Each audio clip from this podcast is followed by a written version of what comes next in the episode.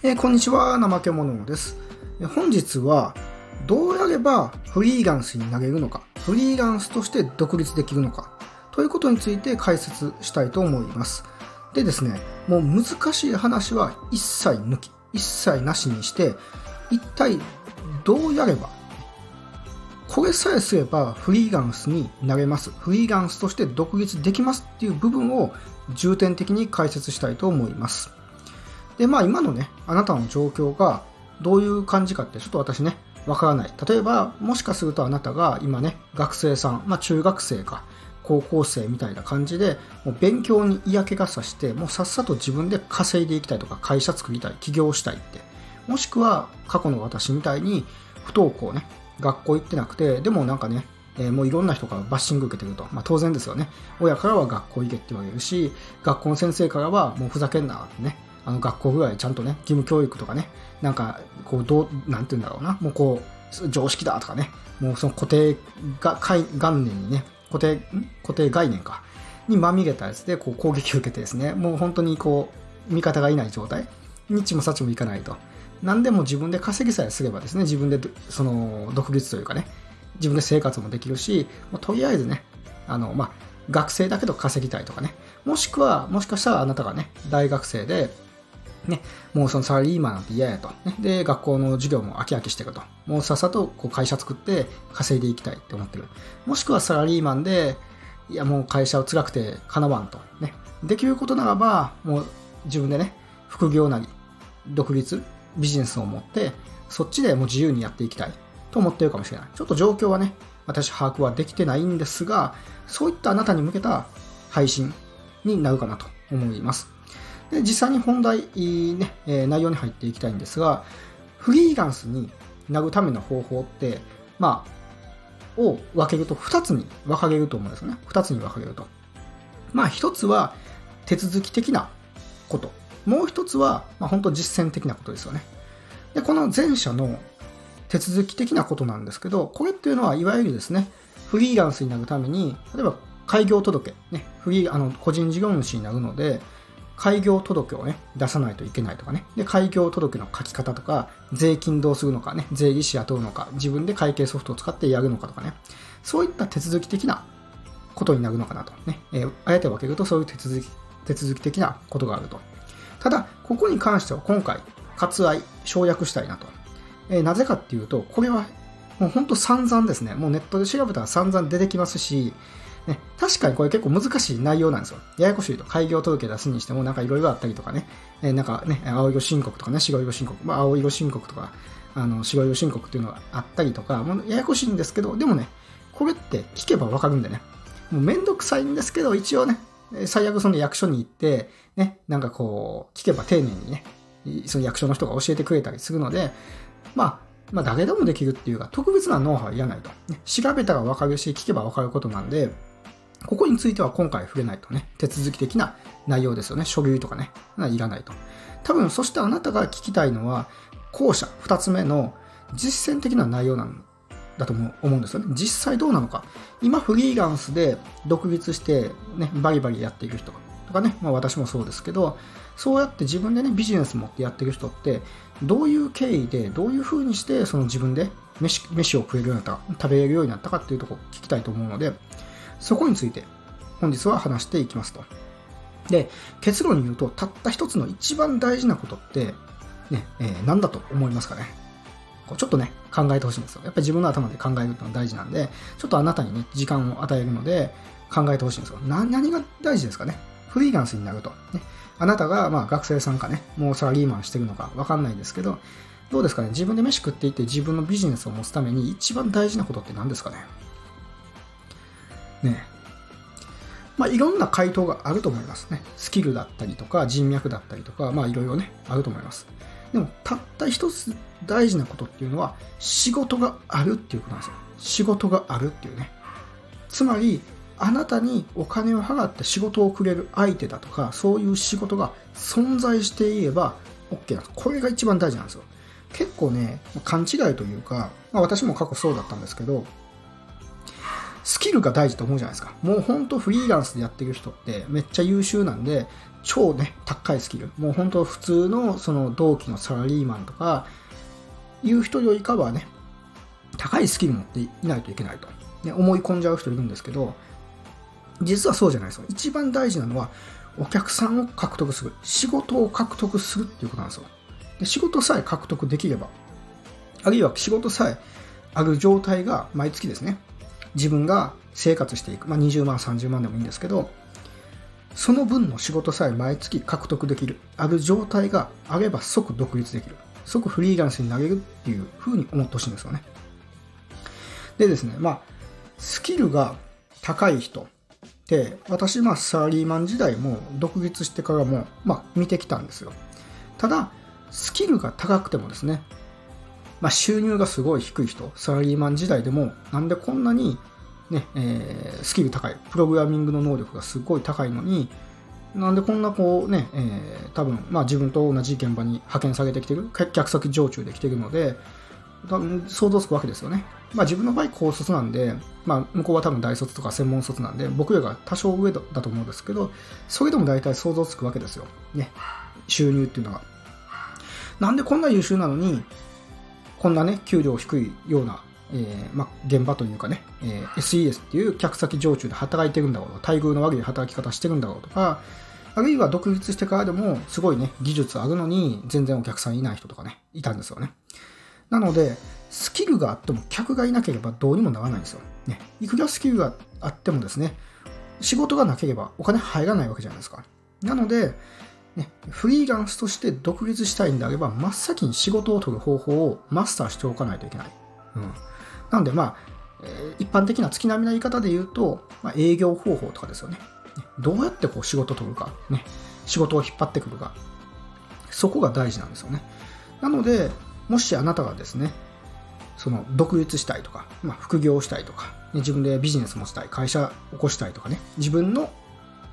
一人で、自分一人で飯を食っていきたい。ね、もうなんか、第三者からね、やややや言われることもなく、自分で稼いで自分でそのちょっと自由な、ね、ライフスタイルを送りたいと。言うんであれば、まず仕事をね、どうやって取るかっていうとこを考えてほしいんですよ。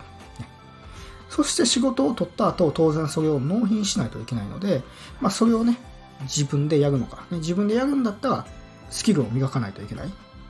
まあそれはプログラミングでもいいんですけど、ライティングでもそうですけど、まあデザインでも何でもいい動画編集でもね。で、えー、そうやって自分で取ってきた仕事をさばいて納品してお金をもらう。もしくはまあ人にやらせる人もいますよね。まあ、適当に外注さん、ね、見つけてで、外注さんにその作業をしてもらって、あなたはまあ検品というかね、そういうチェックして、えー、ユーザーに、そのお客さんに、クライアントに納品してお金もらうとね。まあどっちでもいいんですけど、まあおそらくあなたがね、望んでるのはあなた自身が、まあ、スキルを身につける。プログラミングでもデザインでもライティングでもいいんですけど、スキルを身につけて、あなた自身で仕事を取って、で、その仕事をあなた自身でこなして、納品するって。そういうスタイルを望んでると思うので、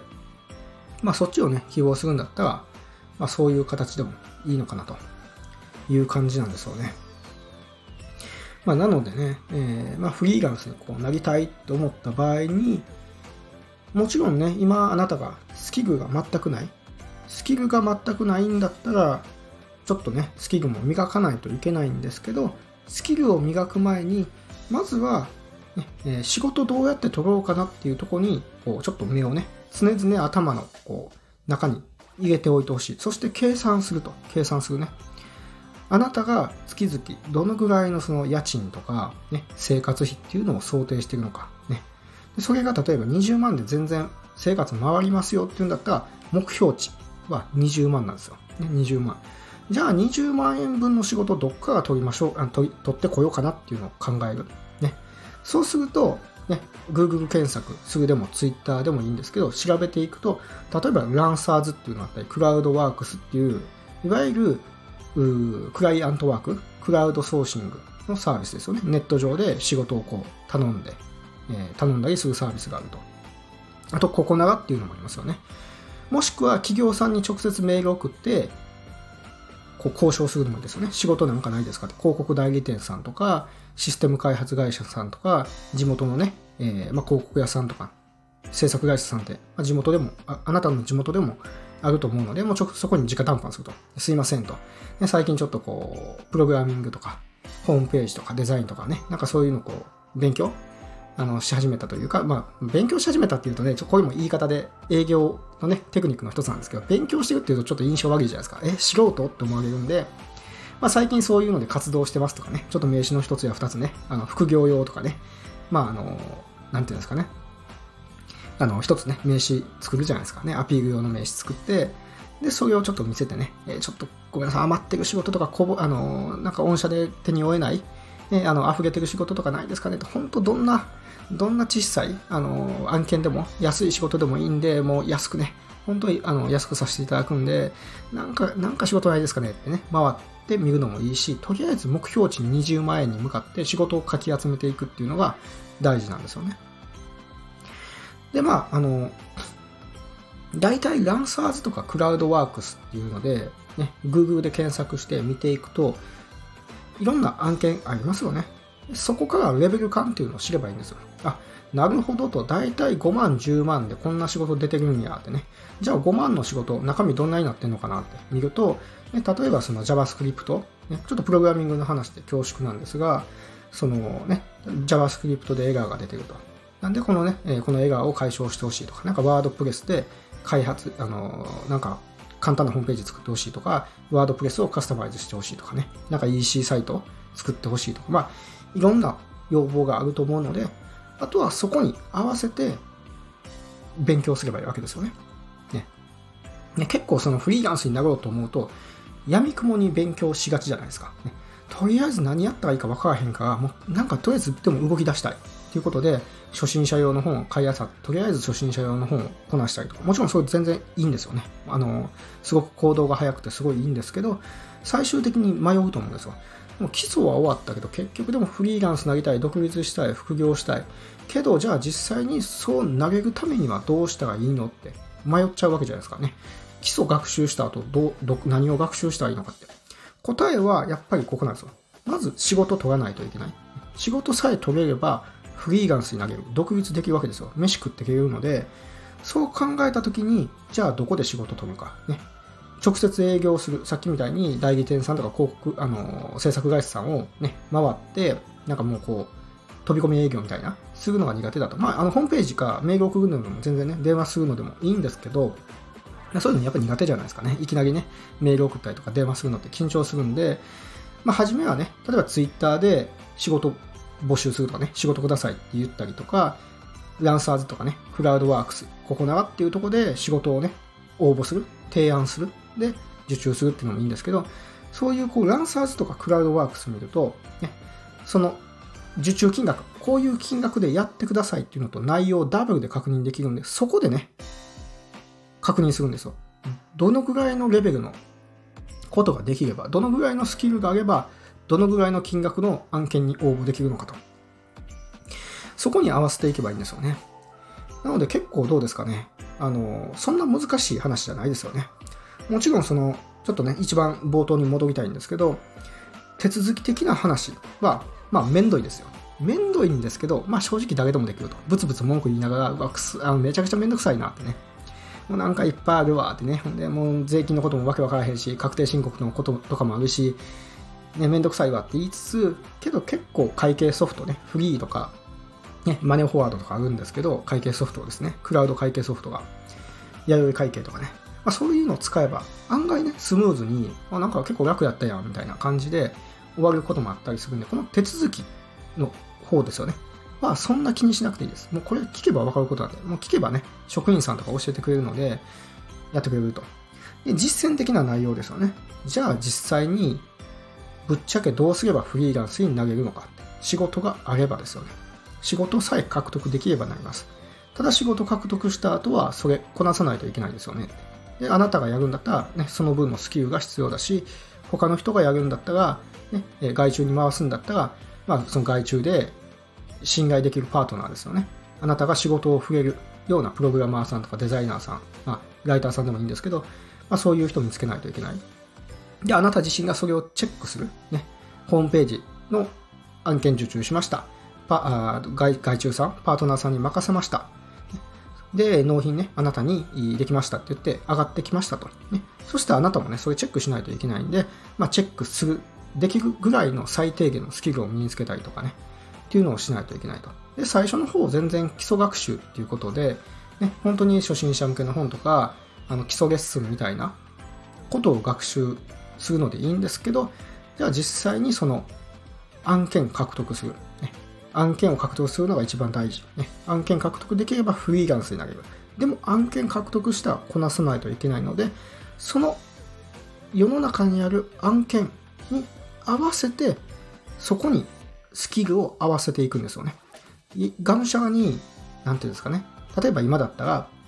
本当プログラミングの話ばっかりであれなんですけど、やっぱりトレンドってあるわけですよ。流行りっていうのがね。今だったら、例えば、何ですかね。まあ、絶対にこう AWS 勉強しないといけないとか、Node.js とか、Python だとかね。あの、なんだろう、他にまあ、ラガベルとか、Ruby Rails、Ruby on Rails とかね。まあ、いろんなその、流行りがあるわけですよね。ただ、それを学習したからといって仕事を取れるわけじゃないですよ。ね。あくまでも目的と手段、逆にしちゃダメなんで、ね、基礎学習した後は、とりあえず自分の生活費、ね、生活できるお金から逆算して、こういう案件、こういう案件、こういう案件を獲得しないといけないっていうのをこう頭に入れたまんま、そのクラウドソーシングサイト、ランサーズとかクラウドワークスとか、ざーっと見ていって、で、気になる案件を細かく見る。そうするといろんな用語書いてある。ね、わけわからないと思います、最初はね。でもわけわかんないんだけど調べると。あ、なるほど、こういうことかって。なんとなく JavaScript とか PHP とか HTML とかのね、学習でやったとこと繋がってると。ただ意味わからへんと。じゃあその意味わからへんっていうとこと、今のあなたのその基礎学習したギャップがあると思うんで、そのギャップを埋めるべく学習すると。ね、そのわかんない用語とかわかんない技術が出てきたら、それで教材探す。ね、別にそのネット上にね、いろんな教材あるわけじゃないですか。ね。まあ、あの、 Progate は、まあ、基礎学習なんで、まあ、ドットインストールもあるし、特に Udemy ってね、あの、動画学習サイトありますよね。ユーデ、 Udemy とかね。とかでもありますし、参考書もね、いっぱい出てると。本屋さん行けばね、売ってるんで、まあ、そういうのを買って、こう、実際にリアルに出てる案件に、どんどんあなたのスキルを合わせていく。そうしたらもう OK ですよね。あとはね、えー、ある程度こう自信が持てるようになれば、実際にランサーズとかね、そういうとこで応募してみる。提案してみる。で、案件獲得しました。それが10万でした。そしたらそれね、なんとかこなすわけですよ。当然しんどい。ね。初めてなんで、すっごいしんどいと思うんですけど、なんとか必死こいて、終わらせて、ね、完璧に仕上げて、納品する。で、10万ゲットすると。で、残り10万またどっかで案件取るとね。で、またそれ必死こいて、頑張って仕上げる。そして納品する。これで20万になったわけじゃないですか。ね、そうすると、1ヶ月の生活できましたっていうのでできると。あとはこれをなんとか続けていくわけですよね。っていうのが、まあ、あの大事な流れなのかなという感じなんですよ。で、応用的な話すると、でもそれだとちょっと怖いですと。ね。いや、なんか月々ね、毎月ごとにランサーズとかクラウドワークスとかそういうね、ここ長とかで案件取れる自信がないですとね。あんだけこういっぱい応募者とかね、殺到していて、ね、案件なんてそんな、ね、毎回その通るわけじゃないんで、解けない月って生活できないじゃないですか。ってね。いや、そんな状態で独立するの怖いですって思うかもしれないんですけど、まあ、それはね、あの、すごく同意するとこで、で、そのためには、やっぱりですね、さらにワンステップ上がって、その、まあ、さっきもちらっと言った、まあ、あなたの周りにある制作代理店さんとか、あの、広告、あ、広告代理店か。広告代理店さんとか、制作会社さんと取引を始めるんですよ。顧問契約を結んだりとか、あるいはそれをね、いっぱい作る。その、得意先をいっぱい作るってことですよね。今はあなたが一件一件、ね、その、応募して提案して採用下げて発注って流れなんですけど、そうじゃなくて、会社とですね、3社とか5社と取引を結ぶんですよね。取引を結ぶ。ね、定期的に溢れてる案件あれば、うちにちょっとね、あの、紹介してくださいとね、あの、や安くさせていただくんだっていう、そういう会社を3社とか5社持ってると、やっぱり月々ですね、いろんな案件が5社もあるんで、舞い込んでくるんですよね。あ、怠け者さんすいませんってね、ちょっと時間空いてますかって、ちょっとこの案件、あの、できれば怠け者さんでちょっとやってほしいんですけど、ってね、ちょっと見積もりだけお願いできますかねって、ね。一社だけだったらね、あの、やっぱりいつでもね、案件溢れてるわけじゃないんで、2ヶ月に1回とかね、えー、3ヶ月に1回とかになるんですけど、5社もあれば本当にね、こっちがこう、さばききれないぐらい、各社からですね、見積もり以外があると。ナムコンさんすいませんって。今手空いてますかねって。実はこんな案件があってとかね。また別のね、えー、会社さんからは、ナムコンさんってすいません、お忙しいと思うんですけどね、あのちょっとこの案件あるんで、見積もりくださいとかね。そうすると、言うにですね、月20万、月30万とか月40万って、そういうのをさばいてると、稼げるようになってくるんですよね。っていうことなんで、まあ結構その、まあ話がね、あの結構その、なんだろうな、あの、ちょっと応用的というか発展的な内容まで飛んじゃったんですけど、結局フリーランスになるためにはっていうことで、まあ、一番大事なのは繰り返しになるんですが仕事があるっていうことなんですよね。あなたが生活できる分だけの仕事が安定的に存在しているっていう状況を作り出せればいいんですよ。ね、でそのためには、あれですよね。まあ、そういったその仕事をね、取るための場所を把握しておく。まあ、なんていうのかな。釣り、釣り場っていうと変かな。狩り、狩り場っていうのもなんか言葉あれですよね。狩りっていうのは要は獲物を狩るっていうことですね。狩り場ってなんか変な、変ななんかちょっとあげあげな表現な。要はそ食べ、食べるためのその仕事を獲得できる場所っていうのをね、場所だとかっていうのを把握しておかないといけないと。ね、別にどこでもいいんですよ。ね、ランサーズ、クラウドワークス、ココナガでもいいし、直営業、さっきみたいに制作代理店さんとかでね、広告代理店さんとか制作会社さんのとこ行ってもいいし、ツイッターでね、募集してもいいし、知人の社長さん、ね、知り合いに、なんかそういうシステムとかデザインとかわかんないですけど、仕事くれる人いたら、でそこ経由でもらってもいいですし、営業方法は、まああなたの自由なんですけど、なんか考えないといけないですよね。どうするかってね。で、やると。ね。で、あとはそれをこなすためのスキルさえ身につけていればですね、できると。まあ、そうなりますよね。なんか、イメージつきますよね。仕事さえ取れればね、あと必死こいてそれ納品したら飯食えるわけじゃないですか。ね、ご飯食べていけると。ただ、やっぱりね、毎回毎回提案して受注するっていうのは、やっぱりどっかでね、なんか、いや、ちょっとこれ、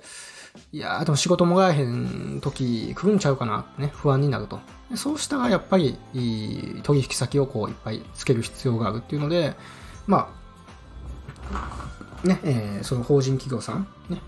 いっぱいいっぱいこう取引先を作って、えー、案件が途切れないようにするっていうことですよね。ランサーズとかクラウドワークスの提案ベースの仕事だと、まあ、なんていうのかな。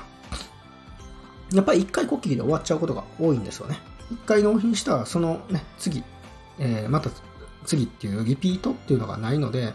ね、毎回毎回提案しないといけなくて辛かったりするんですけど、まあ、さっき私が、ま、申し上げたですね、あの、制作代理店、え制作会社さんとか、広告代理店さんと、あの、業務委託契約っていうね、まあ、いわゆる向こうから言ってくると思います。えー、じゃあ、業務委託契約、パートナー契約を結ばせてくださいってね。そういうのを結べれば、定期的に、毎月ですね、こうまとまった案件、あの見積もりの相談が来るので、まあ、仕事が安定してくるのかなと思います。ですね。どうですかね。どうですかね。わか、わかりましたですかねっていうか、なんとなくイメージつきましたかね。はい。ということで、もしあなたがですね、フリーランスとして、フリーランスになりたいと、ね、自由に仕事したいっていうのであれば、まあ、スキルをね、今結構勉強はされてると思うんですが、まあ、それと同時に仕事を取る方法にもね、ぜひフォーカスしてほしいんですよ。で、どんな小さな仕事でもいいんですよ。ね。もうそれ5000円だろうと、まあ、1万円だろうと、まあ私なんて最初3000円ぐらいの仕事をね、初めてグランサーズで受けたのが始まりだったんですよ。初めて自分の手で稼いだお金って多分3000円ぐらいだったんですよ。で、3000円でもね、なんかこう、システム手数料、手数料をかけたりして結局2000円ぐらい、2200円ぐらいになってたんですけど、まあそれがきっかけなんで、とりあえずね、なんかできる案件から応募してみる。ね、で、こなしてみると。で、どんどんステップアップしてくると。していくと。ね。えー、案件の詳細に出ていくとわわけわかんない用語いっぱい出てくるんですけど、まあ、そこを調べつつね、調べるとスキルアップできるんで、でそれで調べて自信持ってね、えー、で、それがまだこう応募締め切りになってなかったら、ね、調べてある程度ちょっと自信があるんだ、できそうと思うんだったら応募してみるとかね。そういうのを繰り返していくと、だんだんその目標の金額に、こう、稼ぎたい目標の金額にこう到達してくると思うので、まあ、そういったですね、まあ、仕事を獲得していくっていうところをこう念頭に置いて、この調子でですね、え、活動をしていくといいんじゃないかなと思います。でね、えー、まあ、いろんなお話、フリーランスになる方法をお話ししたんですが、まあ、わからない点ですとか、ね、さらにちょっと詳しく聞きたい点があれば、レターっていうね、匿名で、